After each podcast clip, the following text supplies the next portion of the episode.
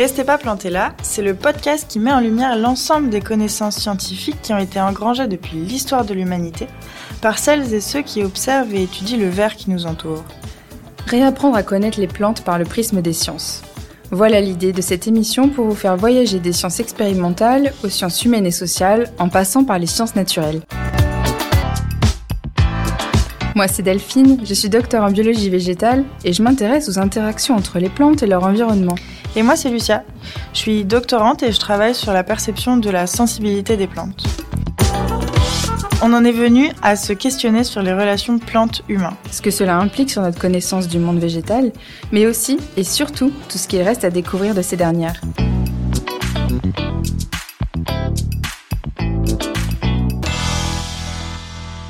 Une plante a-t-elle la capacité d'agir sur son environnement? Dans quelle mesure? Les plantes apprennent-elles de leur expérience? Peut-on considérer qu'elles ont une mémoire?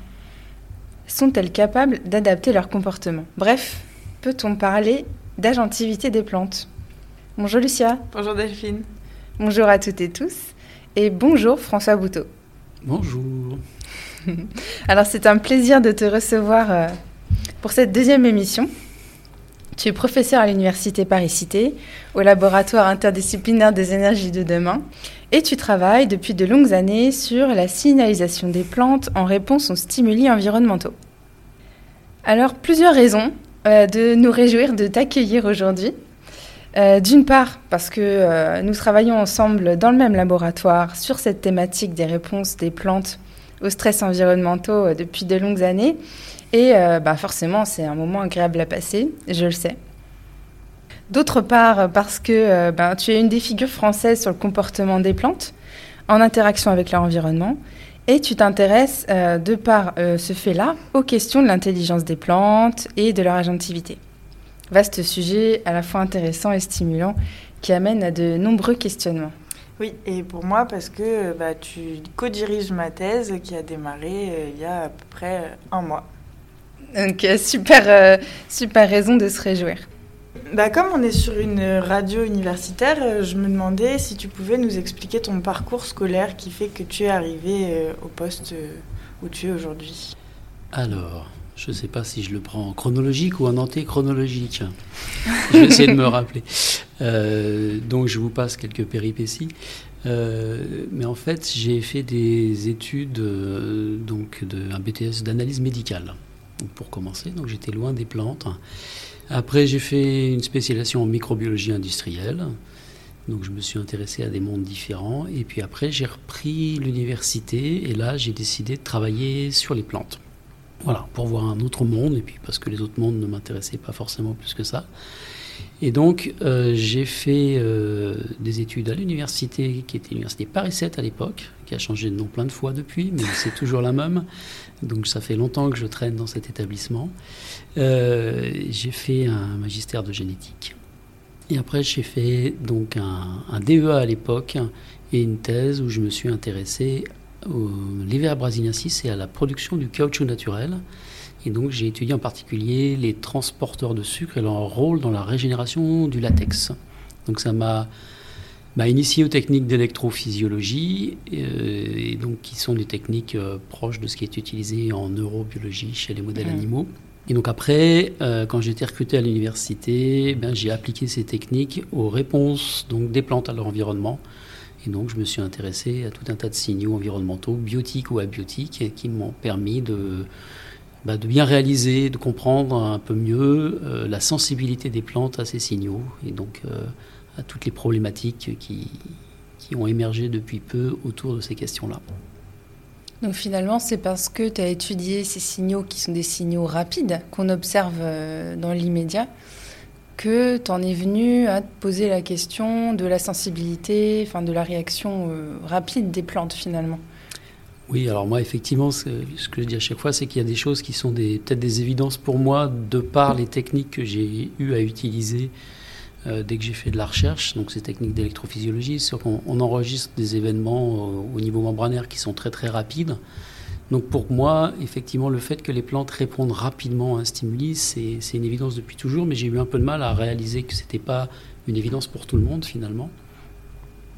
Et, euh, et donc, euh, j'ai réalisé ça peut-être lorsque j'ai rencontré des gens qui s'intéressaient à la société euh, plante neurobiologie à l'époque, qui a changé de nom pour différentes raisons, on y reviendra peut-être.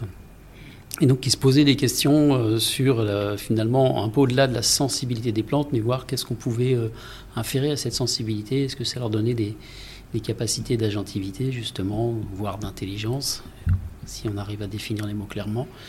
Et donc, toutes ces questions-là. C'est vraiment un sujet très vaste. Et avant, qu'on en parle, euh, est-ce que tu pourrais nous parler de toi, ta relation avec les plantes? Puis, euh, depuis toujours, j'ai toujours aimé me promener en forêt et puis euh, passer du temps même seul. Même de quand j'étais gamin, je me baladais seul en forêt. J'aime bien cette ambiance. Donc ça, c'est un point qui est... Et puis même maintenant, j'ai, je pense, une, une approche sensible quand je suis en forêt. C'est-à-dire que Forcément, j'y suis beaucoup plus attentif maintenant, mais j'aime bien les ambiances, toujours sentir, regarder, toucher. Euh, même quand je viens à pied à la fac à travers la ville, euh, la plupart du temps, je vais toucher un arbre, une plante à un moment ou à un autre. Mm. Voilà, donc j'ai cette, euh, cette envie, on va dire maintenant, d'être toujours en relation. Voilà, je pense qu'il y a des choses à tisser. C'est comme un, rapport charnel finalement avec, ouais, complètement, avec le végétal. C'est le rapport sensible avec euh, mm. vraiment, pour, premier sens du terme, quoi, utiliser tes sens pour être en, en, relation. Alors tu dis maintenant, ça veut dire que euh, cette relation que tu as aux plantes aujourd'hui, euh, elle a évolué, elle n'était pas comme ça au départ? Je pense qu'elle était pareille, mais elle était inconsciente. Et maintenant que je mm. travaille un peu plus dessus, elle est certainement plus consciente. C'est-à-dire que je ne pourrais pas dire si je le fais volontairement ou pas, certainement fois, certaines fois involontairement, et puis des fois c'est volontaire. C'est voilà, un peu différent quand même. Et comment tu penses que euh, les recherches que tu as fait sur les plantes, tout ton travail, tout, voilà, depuis toutes ces années, euh, comment tu penses que ça, ça joue sur cette perception-là justement? Est-ce que quand tu vois une plante, tu vas te dire tiens, euh, voilà, je sais comment elle fonctionne oui, tout à fait. Forcément, euh, bah, on, est un peu câblé par rapport à ce qu'on fait. Quoi. Donc, euh, tout de suite, dès que je touche une plante, j'imagine le nombre de canaux ioniques qui sont activés d'un seul coup pour transmettre l'information. Non, mais on rigole, mais c'est vrai que c'est forcément des réflexions. À un moment ou un autre, on se les fait. Quoi. Je ne sais, je sais pas comment dire ça, mais euh, quand on mesure en laboratoire, on voit des, signaux, on voit des choses. Et c'est vrai que quand on est dehors, qu'on se balade, ben, à un moment, on, on, recolle à ça. Donc, effectivement on peut essayer de penser qu'est-ce qui se passe, effectivement. Bon, on ne le verra pas, parce que ça ne se passe pas forcément à des échelles de temps ou, de façon directement visible, mais euh, oui, j'y pense. Alors du coup, tout à l'heure, tu parlais d'intelligence des plantes, euh, agentivité. Euh, moi, j'aimerais savoir comment tu définis l'agentivité des plantes. Ça, c'est une bonne question. Alors, bah, le problème des définitions, rentrons dans le vif du sujet tout de suite. Euh, sur tous ces débats, euh, quels que soient les termes, euh, il convient d'abord de se mettre d'accord sur les définitions. effectivement, puisque si on ne donne pas les mêmes définitions, et, c'est souvent le cas en fait, on va tout de suite partir dans des débats qui ne sont pas très intéressants. L'agentivité, pour moi, ça va être la capacité d'une plante à réagir dans son monde, dans son environnement, et donc euh, de ne pas être finalement un être passif, euh, tel qu'on imagine souvent les plantes en fait. Euh, mais la plante, elle va être agentive, c'est-à-dire que par rapport aux stimuli qu'elle va recevoir de son environnement, elle va être capable de, donc de, de les percevoir et finalement de transmettre une information, de l'intégrer et d'y apporter, si besoin, une réponse qui peut être au niveau cellulaire, au niveau morphologique, au niveau, voilà, etc. Donc l'agentivité, c'est cette capacité pour moi à interagir avec son environnement. Et à y répondre Oui, c'est l'interaction effectivement dans le... Ah oui, dans les deux sens. Dans les deux sens, ouais. Donc perception, réponse. Est-ce que du coup finalement ce serait pas comme une sorte d'intelligence? Bah c'est défini comme ça par un certain nombre de gens. Si on prend Manguzo, euh, ce qu'il dit, c'est que quand il qualifie les plantes d'intelligence, il dit qu'elles sont capables effectivement de percevoir leur environnement, d'intégrer les événements et d'y apporter des réponses adaptées. C'est une des définitions euh, simples et possibles de l'intelligence, et quand on applique ça, ça ressemble effectivement à l'agentivité. Et finalement, ça ressemble. Euh, alors, la sensibilité, c'est un peu moins, puisque la sensibilité, c'est on peut dire que c'est juste la capacité à percevoir sans y apporter une réponse, et encore. Mm. Et euh, on peut aussi aller vers des définitions vers la conscience, hein, qui est utilisé à l'heure actuelle par certains auteurs pour parler de la conscience du vivant. Ils considèrent que toutes les cellules vivantes sont conscientes, puisqu'elles sont sensibles. Et sensibles, ça veut dire qu'elles peuvent percevoir leur environnement et y apporter des réponses adaptées pour maintenir leur fonctionnement. Euh, donc, et si elles ne sont pas capables de le faire, en fait, eh ben, elles mourront. Donc en fait, toutes ces définitions sont assez, euh, assez proches finalement, euh, et en fait elles, recoupent des, phénomènes qui sont à peu près les mêmes. Donc en fonction de ce qu'on veut dire, il faut faire très attention à bien préciser les définitions qu'on veut donner. Oui, parce qu'il y a une controverse sur ce sujet-là qui est est-ce qu'on peut vraiment parler de conscience végétale ou d'intelligence végétale?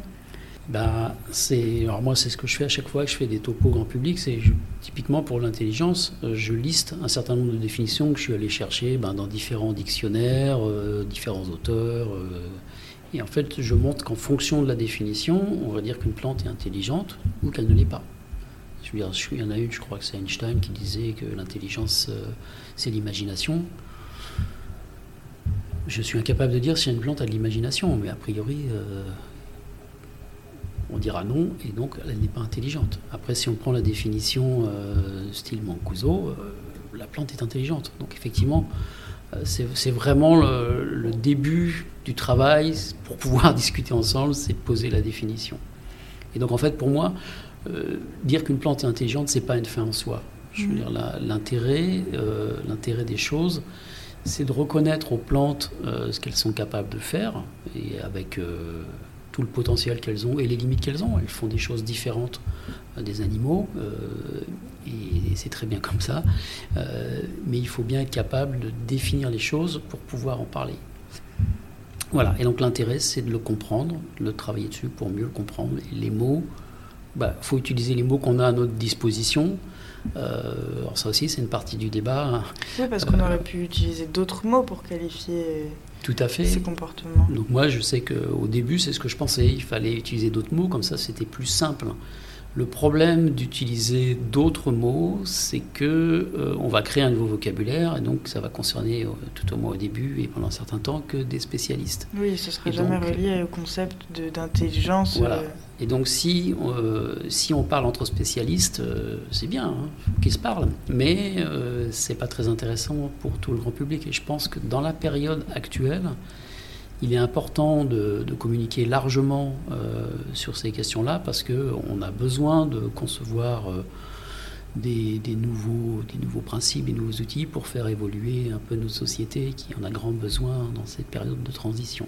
Oui, et quelque part, utiliser ces termes-là permettrait de mieux intégrer les plantes dans notre quotidien et changer notre perception par rapport à elles. Exactement, il faut que tout le monde puisse s'approprier ces, ces questions-là pour qu'on puisse évoluer. Si c'est juste euh, trois académiques qui se causent entre eux, c'est très bien, mais euh, ça prendra trop de temps et on a besoin d'être un peu plus rapide en ce moment. Oui, c'est sûr. Donc ouais, je suis d'accord avec vous. C'est vrai que l'idée, c'est du coup de, diffuser ces infos-là et faire en sorte que... Mais il y a aussi de plus en plus de monde qui s'intéresse à la question. Et pourquoi pas créer des nouvelles vocations pour bah, la science, du végétal, etc. justement, quelles sont les, indications scientifiques que tu pourrais peut-être nous en citer quelques-unes, qui nous faut penser que les plantes, justement, euh, hormis euh, la signalisation électrique dont tu as parlé euh, tout à l'heure, capables de percevoir leur, leur environnement et d'y réagir alors il y en a, y en a beaucoup, et puis il y en a beaucoup qui sont, qui sont en fait connus par tout le monde. on n'y pense pas forcément, on les intègre pas forcément. Euh, un exemple simple, c'est la, perception de la lumière. Alors, on sait bien sûr que les plantes, elles font de la photosynthèse, donc elles l'utilisent. Mais on, a tous vu aussi euh, dans nos maisons une plante qui est euh, sur un petit meuble un peu loin de la fenêtre et qui commence à se courber pour aller chercher la lumière. Et donc ça, ça veut dire quoi? Ça veut dire qu'elle est capable de percevoir d'où vient la lumière et donc, euh, si elle en a besoin, ben, d'aller s'orienter. Et donc, pour s'orienter, ça veut dire qu'elle apporte une réponse adaptée à la question j'ai pas assez de lumière, elle vient de là-bas, je l'aperçois, donc je vais modifier ma croissance de manière à me diriger vers cette lumière. Donc c'est un exemple que je pense tout le monde peut, a vu ou peut facilement Mhm. expérimenter chez lui. Et on sait que les plantes sont comme ça capables de percevoir euh, énormément de stimuli. Alors si on prend euh, les différents sens euh, qu'on a l'habitude de prêter aux animaux, à savoir l'audition, la vision, l'olfaction, le toucher, on peut trouver des exemples chez les plantes pour quasiment tous ces sens. Donc la vision, je viens, je viens d'en parler. Euh, le toucher, alors il y a des expériences classiques qui montrent que quand vous avez des plantes, euh, vous mettez les deux mêmes plantes dans, dans deux pots l'un à côté de l'autre, et puis il y en a une que vous touchez chaque jour. Et vous allez voir qu'il y en a celle que vous ne touchez pas pousse, et celle que vous touchez chaque jour, eh bien, elle va pousser, mais moins vite. Elle va être moins grande. Donc ça veut dire qu'elle perçoit le toucher et que ça limite sa croissance. Donc il y a effectivement une réaction. Un autre exemple, très très très classique, c'est le, fameux Mimosa pudica. Donc ce mimosa qui a des feuilles qui se referment très rapidement. Et donc ça certainement pour faire fuir les insectes. Donc l'intérêt, effectivement, c'est une plante qui a un mouvement rapide. Donc là, ça parle tout de suite aux humains, puisque c'est aussi rapide que leur mouvement à eux. Et donc quand on la touche, et ça, ça a été démontré par un très joli papier euh, cette année, eh bien, quand on la touche, il y a un potentiel d'action qui va euh, circuler de la, zone touchée euh, via les, nervures, qui va atteindre les, les cellules de pulvinus qui vont permettre donc, euh, par des modifications de surgescence, de refermer les folioles. Donc là, on a un exemple où on touche et effectivement, on a tout de suite une réaction. Donc la sensibilité au toucher, euh, c'est simple aussi à visualiser. Euh, L'audition, alors c'est un peu plus compliqué, mais il y a beaucoup, beaucoup de papiers qui sortent à l'heure actuelle sur la capacité des plantes à, percevoir le son. Un très bel exemple, euh, moi que j'ai trouvé récemment, c'était la capacité de, fleurs en fait à synthétiser, à augmenter la synthèse de nectar, donc qui vont nourrir euh, les insectes qui vont venir ch- chercher le pollen. Enfin, en fait, elles viennent chercher le nectar, mais quand elles viennent, elles se, elles mettent du pollen sur elles-mêmes et ça leur permettra la fécondation d'autres fleurs. Et en fait, ce qui a été montré, c'est que les fleurs augmentaient la synthèse de nectar lorsqu'elles entendaient le bruit de l'insecte. Et ça, c'est vraiment très joli et c'est Mm. vraiment une très belle adaptation. Donc, euh, la plante perçoit le son. Alors, c'est bien spécifiquement la fréquence euh, du bruit du bourdon, par exemple. Si on met un bruit de chauve-souris à 35 kHz alors que le bourdon est à 1 kHz, ça ne marchera pas.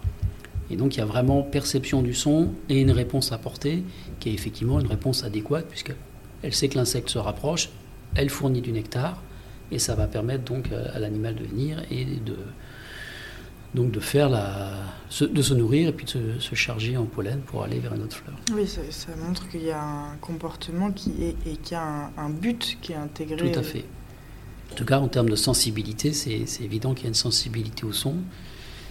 Et alors, euh, qu'est-ce qu'on a Oui, un autre, l'olfaction, on va dire. Donc, euh, tout ce qui est euh, goût, olfaction, en fait, c'est lié à la perception de molécules chimiques. Et ça, les plantes, alors là, c'est les reines pour ça, puisqu'on sait très bien qu'elles synthétisent des molécules odorantes, hein, puisqu'il y a les parfums des fleurs. Donc, ils sont aussi faits pour attirer notamment les insectes. hein. c'est autre, une autre façon de les attirer. Et en fait, ce qu'on sait, c'est que les plantes sont capables de synthétiser énormément de molécules volatiles différentes, et donc qu'elles communiquent entre elles avec ça. Donc ça, c'est- c'est-à-dire qu'il y a des communications euh, intraspécifiques avec certains types de molécules, et qu'elles sont capables de sécréter d'autres molécules pour des communications interspécifiques entre plantes, voire interspécifiques avec des animaux. Donc toujours un, un exemple que, que j'aime beaucoup, que je cite à chaque fois, euh, c'est le cas où certaines plantes sont broutées par une chenille. Et donc euh, la plante va percevoir la présence de la chenille par différentes euh, façons, hein, mécaniques, chimiques. Et là, elle va synthétiser des molécules volatiles, notamment les phéromones sexuels du prédateur de la chenille. Et donc en l'occurrence d'une guêpe qui, euh, percevant euh, le phéromone sexuel, va se rapprocher de la fleur et faute de trouver le partenaire sexuel, va tuer la chenille et débarrasser la chenille, euh, débarrasser la plante de la chenille. Donc là, c'est une interaction tripartite avec, avec des volatiles. Donc non seulement elles sont sensibles aux volatiles, mais elles sont capables de communiquer avec. Donc voilà, on- alors il y a de plus en plus de- d'études qui, qui montrent effectivement ces capacités euh, des plantes à, à utiliser des sens euh, différents. Donc là, oui, tu nous as bien expliqué euh, voilà, comment les plantes peuvent être capables de percevoir leur environnement, les sens qu'elles peuvent utiliser. Euh, et c'est fou parce que Alors moi, du coup, ça me fait penser un petit peu à la coévolution quand tu parles d'insectes, quand tu parles voilà, de, pollinisateurs. Comment est-ce qu'on peut différencier cette coévolution, bah, tout simplement juste pour permettre la survie d'une espèce, à quelque chose qui serait, qui serait conscient finalement, qui serait conscient ou du moins euh, déterminé, mais pas forcément euh, à long terme pour la survie de l'espèce. Quoi. C'est pour l'individu. Alors c'est vrai, tout à fait, que tout ça, on n'a absolument pas besoin d'être intelligent pour faire ce genre de choses. Donc la sensibilité est une chose. Mais euh, effectivement, il y a pas mal de processus qui peuvent être liés à la, coévolution. Et donc ça, ça implique effectivement ben, des évolutions parallèles pendant des générations et des générations. Et donc sur les plantes, maintenant, a, on, s'intéresse un peu aux questions autour des comportements. Et donc là, ça va être plus à des échelles de temps beaucoup plus courtes, en fait, à l'échelle de temps de la vie d'un organisme. Et euh, je suis toujours un peu gêné de parler d'organisme pour les plantes, parce que c'est un peu plus compliqué que pour les animaux. Donc, euh, un, exemple de comportement euh, pour, pour, expliquer ce que je veux dire, qui, est, qui pour moi est très très joli. Et en plus, il est d'autant plus joli qu'on ne sait pas du tout comment ça marche. Donc ça, je trouve ça fascinant. Euh, c'est l'exemple d'une liane, Bouquelia trifoliata, en fait. Et donc, cette liane, elle pousse sur une autre plante, en fait. Hein. ça, elle s'accroche dessus et elle monte dessus. Et en fait, elle va mimer la forme de la feuille de la plante sur laquelle elle pousse. Donc ça, ça pourrait être un, processus de coévolution. Mm. Effectivement, hein, ça, ça, existe, des processus mimétiques, c'est bien connu. Mais là, c'est pas de la coévolution parce que la plante, le bouquilia, quand il passe sur une autre plante, qui a des feuilles de formes différentes, eh bien, euh, la même liane va modifier les formes de sa feuille pour ressembler donc aux feuilles de la plante sur laquelle elle est. Et elle peut le faire comme ça un certain nombre de fois. Donc ça a été montré dans, un papier euh, en 2013. Elle le fait au moins trois fois sur trois plantes différentes. Et donc c'est la même liane. Donc là, c'est pas un temps de coévolution, c'est vraiment un temps euh, d'adaptation très rapide. Et on ne sait absolument pas comment elle est capable de faire ça dans le papier de 2013, il y avait des, hypothèses d'échanges volatiles, etc., qui ne tenaient pas trop la route parce qu'on ne voit pas comment on pourrait avoir tout un processus morphogénétique comme ça qui serait, euh, qui serait mis en œuvre aussi rapidement par des volatiles. D'autant plus qu'il euh, y a un papier qui est sorti l'an dernier et qui montre qu'elle est capable de mimer euh, la forme d'une feuille quand il s'agit d'une plante en plastique. Donc là, euh, c'est un peu plus. Voilà. C'est pas, les volatiles. c'est pas les volatiles. Euh, par contre, effectivement, on, peut imaginer. Euh, spéculation, hein, mais on peut imaginer que ce serait un système d'ombre portée, ou des choses comme ça, comme une forme de vision finalement de, quelque chose. Donc c'est un sujet qui est assez passionnant. Mm.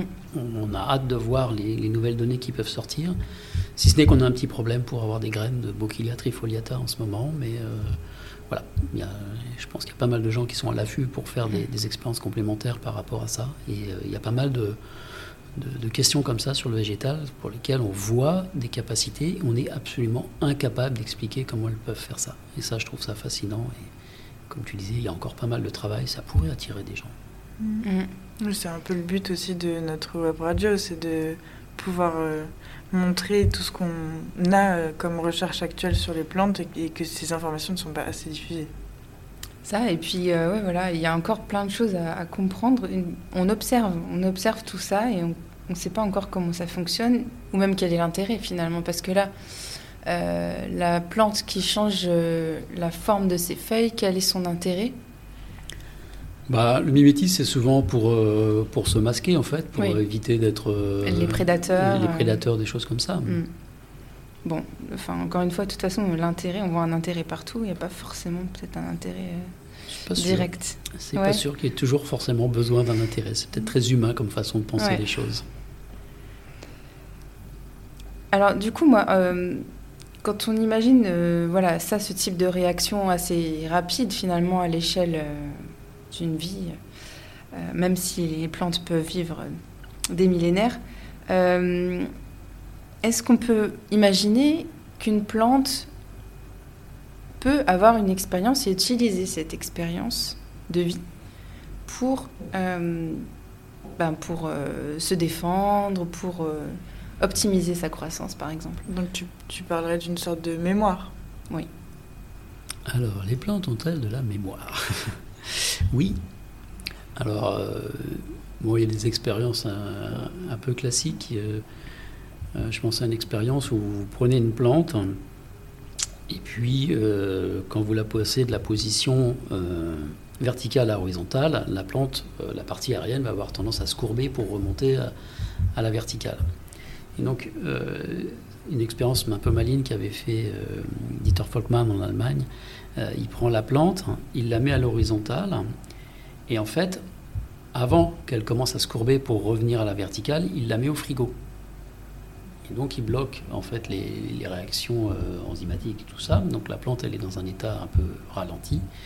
Et donc elle reste à l'horizontale dans, le frigo et puis il la sort quelques heures après. Et quand il la pose, eh bien la plante, elle commence à pousser. En fait, même s'il la pose droite, elle pousse à l'horizontale. Donc c'est-à-dire qu'elle a gardé en mémoire le fait qu'elle avait été placée à l'horizontale avant d'être mise au frigo.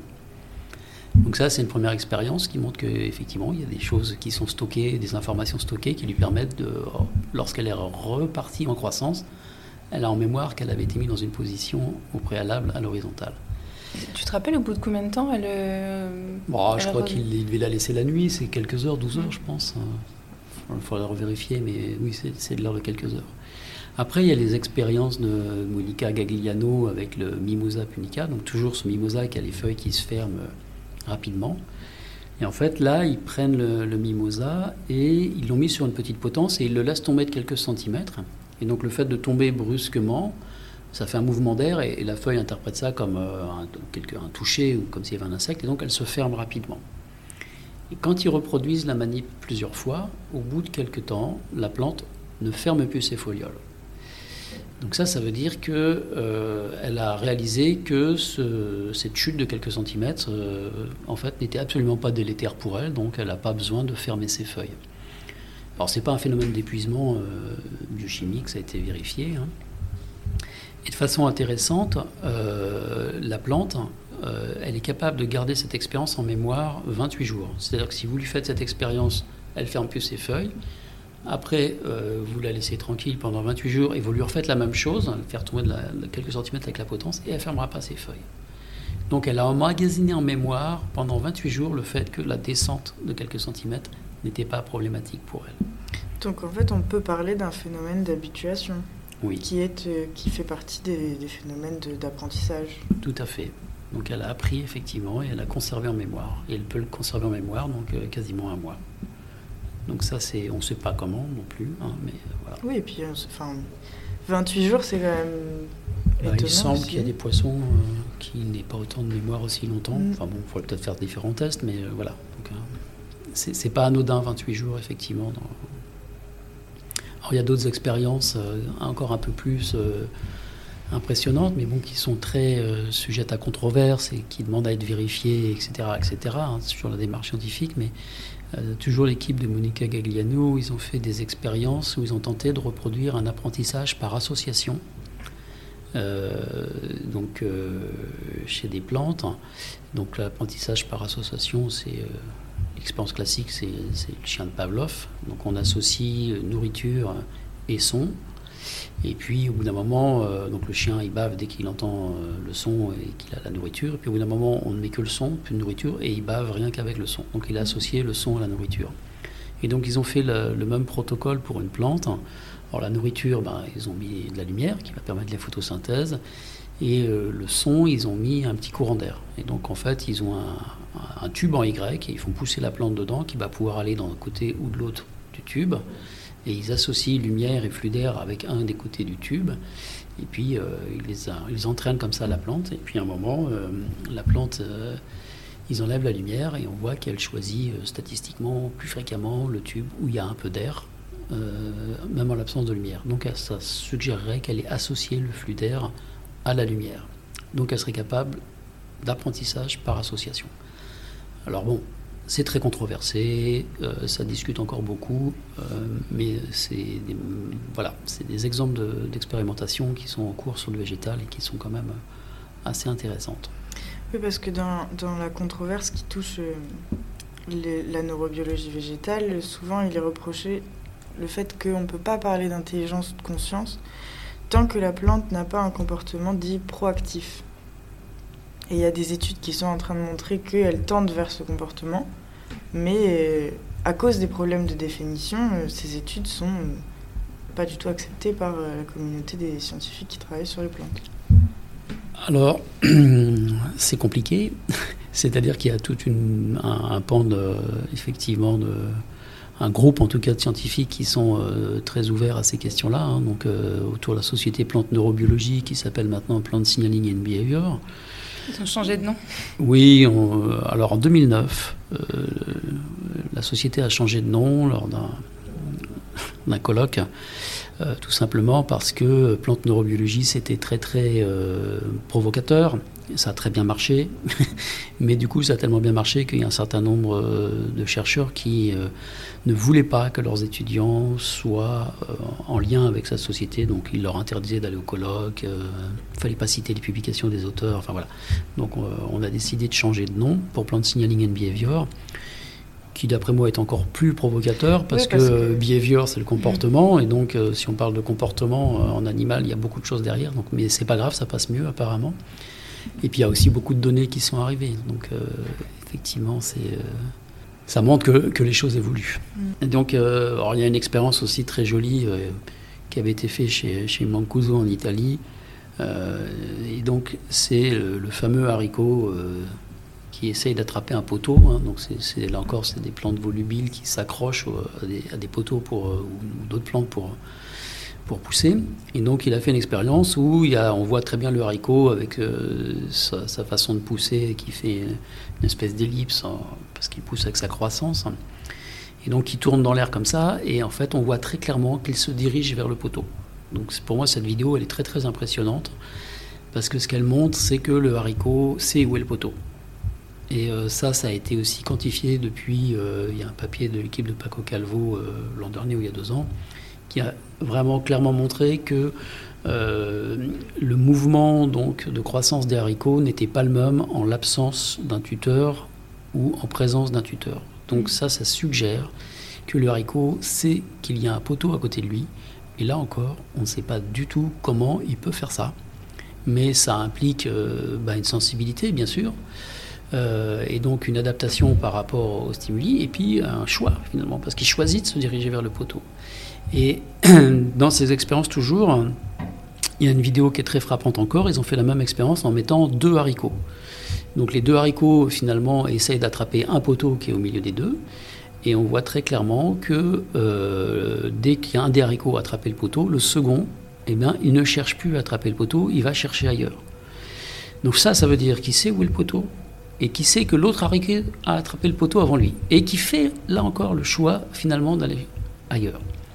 Donc euh, voilà, ça pour moi c'est du comportement proactif, on ne peut pas dire le contraire, c'est vraiment du comportement. Et ben, il y a beaucoup de travail pour comprendre comment les plantes sont capables de faire ça. Pour l'instant, on n'en a pas la moindre idée. parce que ça laisse euh, place à énormément de questions, cette expérience. Bah, en fait, ça, ça repose euh, le végétal euh, dans un paradigme complètement différent de ce qu'on a l'habitude de, penser et des, capacités qu'on enfin, qu'on a l'habitude de lui attribuer. Oui, parce que même juste sur cette expérience-là, on peut imaginer, donc je mets des gros guillemets, mais que le, le, haricot a conscience du fait que le poteau a été pris par une autre plante et il a conscience que lui ne peut pas aller sur ce poteau-là vu que sa réaction fait qu'il il, a abandonné en fait finalement. Oui, tout à fait. Abandonné ou il va chercher ailleurs. Oui, oui, mais il a, enfin oui, je parlais Il a abandonné le poteau, c'est ça. Donc ça veut dire qu'il y, y, a des comportements végétaux. Donc Première question, qu'est-ce que tu appelles un comportement? Est-ce que c'est juste euh, une intention euh, qui est observable physiquement? Est-ce que ça peut être une réaction physiologique? Et euh, même au-delà de ça, là, finalement, on parle de deux haricots. Ça veut dire qu'il y a un comportement social aussi chez les plantes. Oui. Alors, dans, les comportements, on peut aller, on peut aller plus loin. Alors, ces expériences-là, on les cite et on les montre parce qu'elles sont visuelles, elles sont très très parlantes. Mais il y, a, aussi pas mal d'expériences. On compte que les plantes vont être capables euh, de synthétiser donc, euh, des, par exemple des métabolites secondaires, etc., ou des enzymes, etc., en fonction de l'expérience qu'elles auront eue. Je prends des plantes carnivores, elles vont sécréter une, une quantité d'enzymes pour digérer la proie qu'elles ont attrapée, donc qui va dépendre de la taille de la proie. Donc elles sont capables d'adapter leur production. Donc pour moi, ça relève aussi du comportement, même si c'est une production d'enzymes qu'on n'est pas capable de visualiser. Il faut vraiment faire les analyses pour aller quantifier ça. Donc les comportements, on ne va pas les voir forcément, mais il y a comme ça des, finalement des capacités donc, euh, très particulières des plantes à, énormément de niveaux. On peut penser que les productions de métabolites secondaires euh, vont aussi dépendre du nombre de stimulations qu'elles peuvent recevoir. Voilà, donc elles vont adapter euh, leur métabolisme par rapport à une quantité qu'elles, euh, je vais employer un mot, voilà, qu'elles décident de produire quelque part mm. par rapport aux stimuli qu'elles ont eu. Donc ça relève du comportement, du choix. D'accord. Et donc pour le comportement social, alors ça sous-entend aussi qu'elles sont capables de prendre des décisions pour ou euh, contre d'autres plantes? Oui, alors, très belle expérience encore que j'aime beaucoup. J'aime bien les expériences simples et visuelles, vous allez me dire, mais euh, c'est une expérience où on a fait pousser deux plantes de la même espèce l'une à côté de l'autre, en prenant bien garde que les feuilles ne se touchent pas, etc., etc. Et puis deux plantes d'espèces différentes dans les mêmes conditions et on regarde comment les, plantes se, positionnent et on se rend compte que quand c'est deux plantes d'espèces différentes, en fait, eh bien, lorsqu'il y a une feuille qui est au-dessus de la feuille de l'autre espèce, il ne se passe rien, même si celle qui est en dessous euh, donc a moins de lumière de fait. Et lorsque c'est deux plantes de la même espèce, eh bien, on peut voir euh, qu'il y a des fois la, la plante qui a la feuille au-dessus va déplacer sa feuille de manière à ce que euh, la feuille de la plante de la même espèce qui est à côté puisse bénéficier de lumière aussi. Donc ça, c'est un comportement euh, altruiste, je dirais, donc, euh, ça, qui implique que la plante reconnaisse donc une plante de la même espèce par rapport à une plante d'espèce différente. C'est une reconnaissance du soi en, quelque sorte. Donc ça, c'est encore dans le comportement, et ça implique encore de faire un choix, de prendre une décision et y appliquer ce qu'il faut. Et donc les mouvements, ça va être lié à de la croissance. Donc effectivement, toute la mécanistique qu'on connaît par ailleurs, euh, on peut lui imputer une mise en route par rapport à un choix. Et en termes de sociabilité aussi, euh, je crois qu'il y a une expérience où euh, on a observé qu'il y avait un arbre qui distribuait ses sucres à d'autres arbres à côté, des petits, en l'occurrence c'est souvent il me semble des juvéniles, donc ça peut être la, même espèce, voire euh, ses propres euh, descendants, via euh, les champignons mycorhiziens qui, qui, sont, en, qui sont reliés aux racines de chaque arbre en fait. Donc ça aussi c'est un comportement... oui. Altruiste. Altruiste. oui, c'est le, le concept du Wood Wide Web, en élargissant les choses. Donc ça, c'est Très jolie expérience encore. On, connaît l'existence de mycorhizes depuis très longtemps. Donc le mycorhize, c'est l'association entre une racine et un champignon. Donc euh, le champignon, euh, allant explorer le sol plus, efficacement, on va dire, euh, que, que, les racines, parce qu'avec des adhésifs très fins, il peut aller partout. Et donc il va ramener de l'eau et des sels minéraux à la plante. Et puis la plante, elle, en faisant de la photosynthèse, va fournir des sucres. Donc on parle de symbiose euh, donc avec un échange de bénéfices réciproques. Si ce n'est que ces échanges sont extrêmement régulés, c'est-à-dire que si un des partenaires ne remplit pas son rôle, l'autre arrête. Donc là encore, c'est pas c'est pas quelque chose de purement mécanique. Et puis maintenant, on a, on a réalisé que, euh, eh bien, dans une forêt, un arbre, il pouvait être comme ça, former des mycorhizes avec plusieurs champignons, et qu'un même champignon pouvait aussi faire une mycorhize entre plusieurs arbres. Et donc, du coup, on se retrouve avec des réseaux où les arbres sont connectés entre eux euh, via les champignons. Et comme ça, en fait, toute la forêt quasiment peut être interconnectée. On a une espèce de méta-organisme euh, géant. C'est pour ça que la question de l'organisme lui-même est assez euh, surprenant.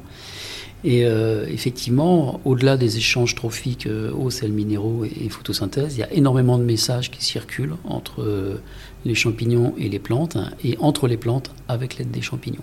Et notamment, comme tu le disais, on a, on a fait des, en faisant des traçages au, carbone 14, euh, on a pu voir qu'il y avait des sucres qui étaient synthétisés dans une plante qui, était, euh, qui avait accès à la lumière sans problème, et que ces sucres, on pouvait les retrouver dans des jeunes plants autour.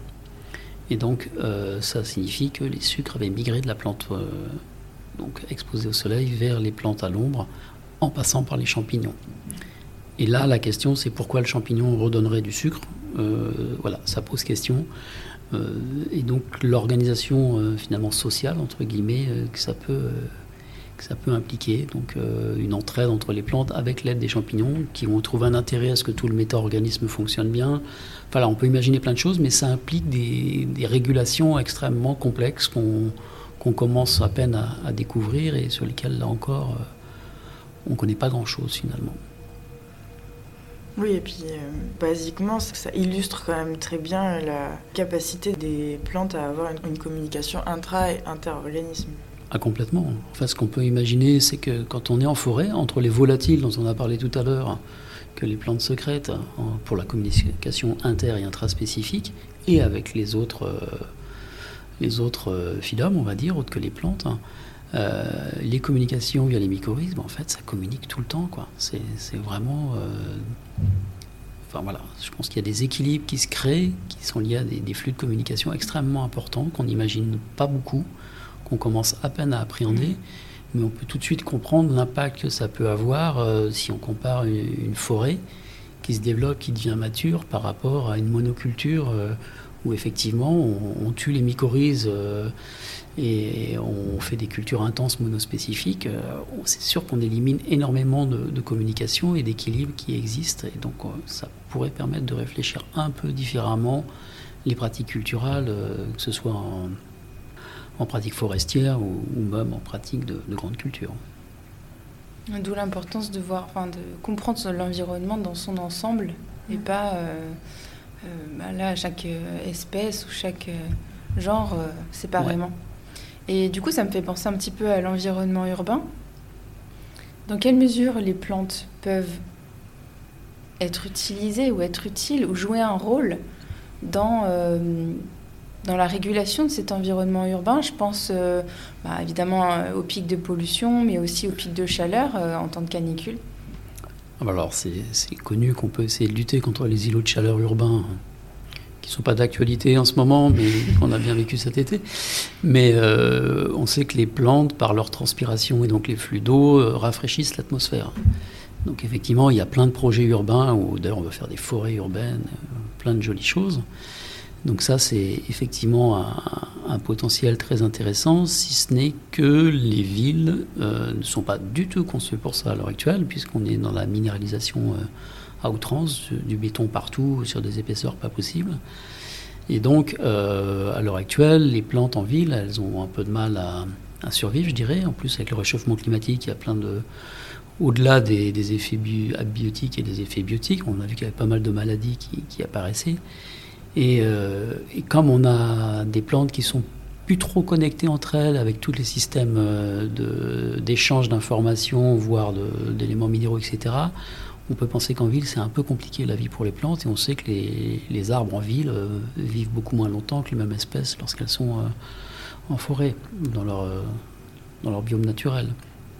Et donc là, ça veut dire que utiliser les plantes en ville, oui, bien sûr, mais il faut reconcevoir entièrement finalement les villes. Il faudra accepter de leur laisser de la place, y compris pour qu'elles soient donc dans des configurations un peu plus complexe que juste mettre euh, un arbre tous les 10 mètres mmh. et mettre du béton partout autour. Une forme de liberté, leur laisser... Bah, leur laisser la possibilité de, se développer et, donc d'interagir en fait. Mmh. Oui, donc pour ça, il faudrait quand même euh, reconsidérer notre perception par rapport à, elle. Bah oui, commencer par dire qu'une plante c'est pas c'est pas la même plante quand elle est juste dans un pot, même si c'est un bac de un grand bac de béton, c'est pas la même chose que quand elle est en pleine terre et qu'elle communique avec les autres. Alors, si on regarde la définition d'agentivité, on peut trouver euh, le fait que hum, un individu, un organisme, quand il est agentif, il va agir sur son environnement. Donc, il a la capacité d'agir, de le modifier. Comment est-ce qu'on peut appliquer ça aux plantes? Est-ce que vraiment euh, c'est applicable euh, aux plantes? Alors oui, euh, alors je reprends, il n'y a pas plus agentif qu'une plante, puisque la plante, elle fait de la photosynthèse, et donc elle va fixer du carbone minéral pour faire du sucre, et que ça c'est à la base de toute la chaîne trophique de tous les organismes vivants. Donc euh, elle modifie son environnement finalement en permettant à tous les autres euh, êtres vivants de survivre. Et en plus, grâce à cette photosynthèse, qui est quand même un processus assez incroyable, elle va libérer de l'oxygène. Et donc, elle passe son temps à modifier son environnement. Et on sait très bien à l'heure actuelle que euh, s'il n'y avait pas ça sur Terre, eh bien, on ne serait pas là. Donc, euh, si on prend une définition de l'agentivité dans la capacité de la plante à modifier son environnement, oui, il n'y a pas plus agentive qu'une plante, euh, pour moi, euh, par rapport aux autres organismes vivants. donc on peut même concevoir d'autres formes d'agentivité, puisqu'on a parlé pas mal d'interactions, et donc euh, il est évident que si elle va modifier les échanges trophiques dans la forêt via les réseaux du Wood Wide Web, eh ben, elle va être agentive par rapport à tous les autres organismes autour d'elle. Donc ça, pour moi, la question de l'agentivité, effectivement, pour les plantes, c'est une définition minimale. D'accord.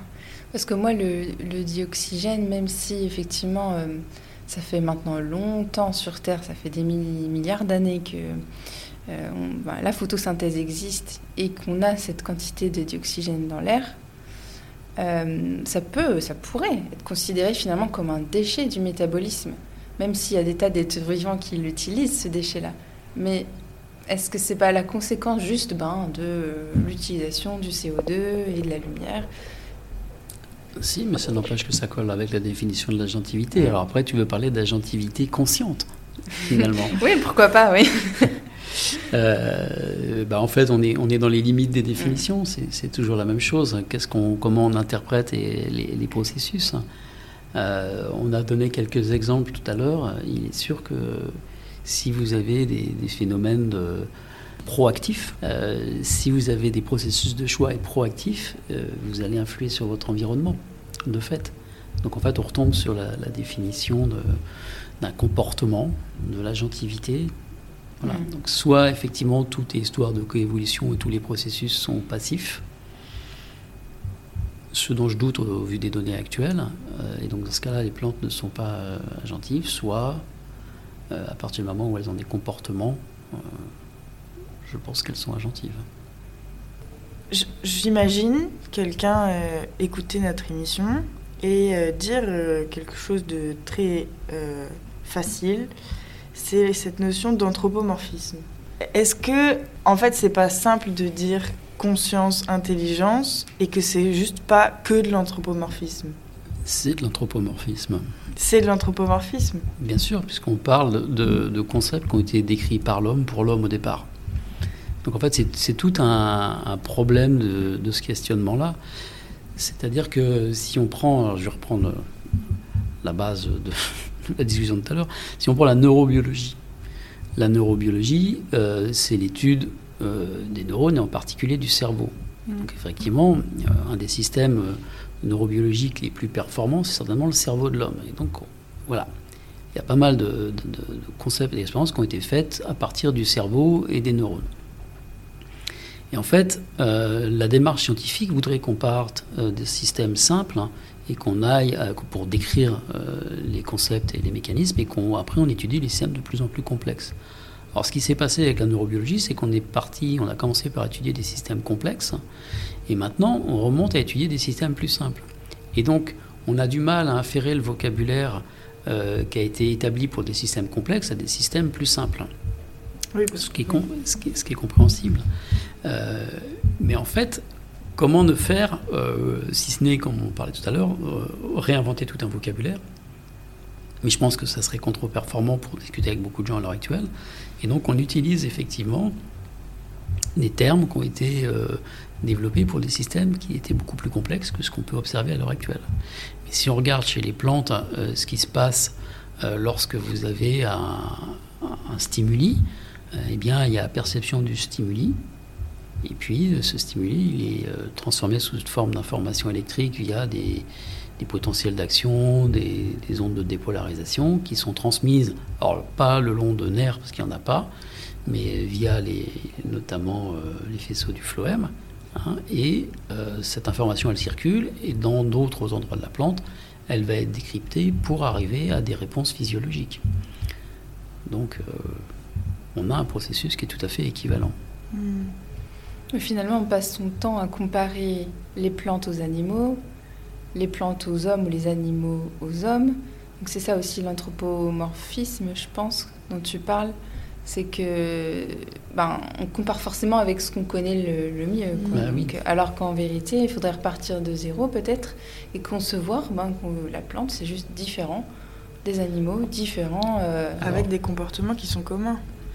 Mais alors, avec Une oui. base, en fait, créer des définitions communes, mais donc euh, pas simples, mais euh, alors, il y, a- il y a deux choses pour moi. C'est qu'effectivement, on, le- on- on fait toujours de l'anthropomorphisme parce que sinon, on aura du mal à, à discuter les choses. Il faut tout réinventer. Ça va être assez difficile de discuter au départ. Et puis, les plantes, euh, c'est quand même l'altérité par rapport aux humains parce que bah, finalement, une plante, elle vit fixée euh, parce qu'elle peut, sur place, euh, faire sa photosynthèse et récupérer de l'eau et des sels minéraux. Et donc, elle est avantagée par rapport à- aux animaux. Elle n'a pas besoin de bouger. Donc, on pourrait très bien voir ça Mm. comme un avantage. Et donc concevoir non pas le handicap de la plante qui est immobile, mais l'avantage de la plante qui n'a pas besoin de se déplacer. Donc on peut tout repenser en fait à, à l'envers. Mais il n'empêche qu'on a euh, finalement les outils qu'on a, je dirais, pour, pour réfléchir. Donc on fait de l'anthropomorphisme. Oui. Mais après, c'est à nous de, de faire le pas de côté pour essayer de, de bien, euh, non pas se mettre à la place d'une plante, parce qu'on reste des animaux et on aura beaucoup de mal, mais essayer de réfléchir à quelles sont euh, finalement euh, leurs possibilités par rapport à leurs besoins dans ce qu'on peut essayer de comprendre. Donc il faut sortir de l'anthropomorphisme en faisant de l'anthropomorphisme. C'est- un exercice de style. Merci pour euh, de nous aider. Moi, j'aime beaucoup l'étymologie du mot neurone, quand même, si tu peux nous le rappeler. Ah oui. non, mais ça, c'est des- pas possible parce que je l'ai noté dans ma prochaine émission. Tu es en train de. Ah, je spoil. Bah voilà. Mais Je c'est le pas dirai- grave, je le que- dirai pas, Bah, parce que c'est beaucoup mieux venant de toi non, que non, venant de je, moi. je ne le dirai pas. Tu sais, plus on répète. euh, Oui, répétons. Allez, vendu. Non, mais vas-y, je te laisse le dire alors. Non, je sais plus. J'ai oublié. C'est vrai? Non, c'est pas vrai. Alors je ne dirai rien. Je ne dirai rien. Vas-y. Euh, L'étymologie du mot neurone, c'est à la base de- des fibres végétales. En grec. Donc en fait, les neurobiologistes ont, ont pillé le vocabulaire végétal et maintenant ils veulent pas qu'on l'utilise. Ça, c'était la petite blague. C'est la petite blague. Oui, c'est- et puis le, même le mot cellule. Hein. Oui. Cellule aussi, à la base, c'était pour les cellules végétales. Tout à fait.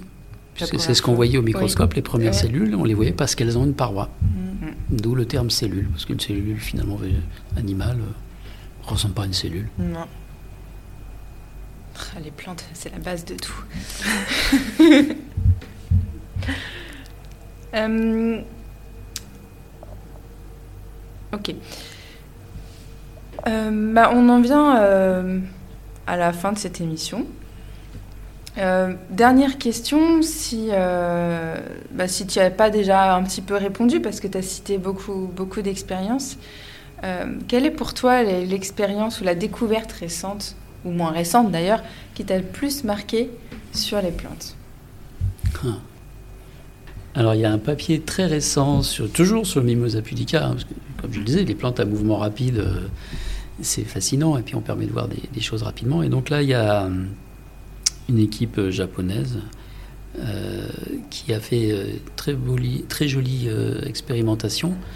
Et ils ont montré finalement euh, que le mouvement des, folioles lorsqu'elles refermaient était effectivement connecté donc à des influx calciques. Donc ils montrent euh, lorsqu'on touche la feuille qu'il y a localement euh, donc une augmentation du calcium dans les cellules et que cette augmentation de calcium va se propager jusqu'à la nervure principale de la foliole et là on voit donc ce flux de calcium euh, il circule le long de la foliole vers la nervure centrale de la feuille il y a même une accélération par rapport à la diffusion de cellule à cellule et donc quand elle atteint la nervure centrale elle va se propager là encore dans cette nervure centrale.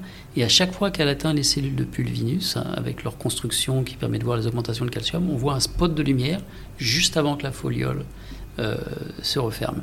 Et donc ces, ces petites vidéos je vous encourage à aller voir sont très jolies et elles montrent bien qu'il y a euh, un processus, euh, je vais me permettre de dire neurobiologique, hein, avec donc une propagation euh, d'un potentiel d'action lié à un influx de calcium et qui amène une réponse très rapide. Donc ça, pour moi, c'est des, c'est des très jolies expériences.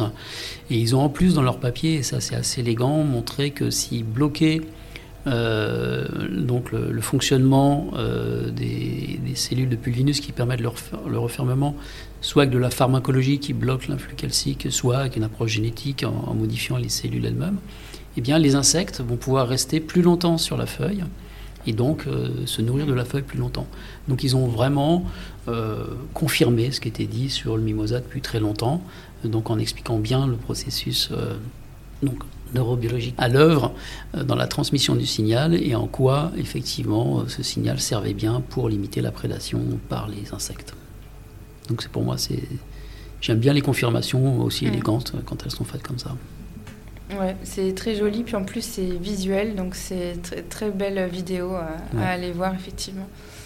Oui, et puis même l'article en soi, c'est une bonne démonstration d'un article de ce qui est fait en, en physiologie des plantes en ce moment, dans la recherche Tout à fait. courante, ça mm. illustre très très bien.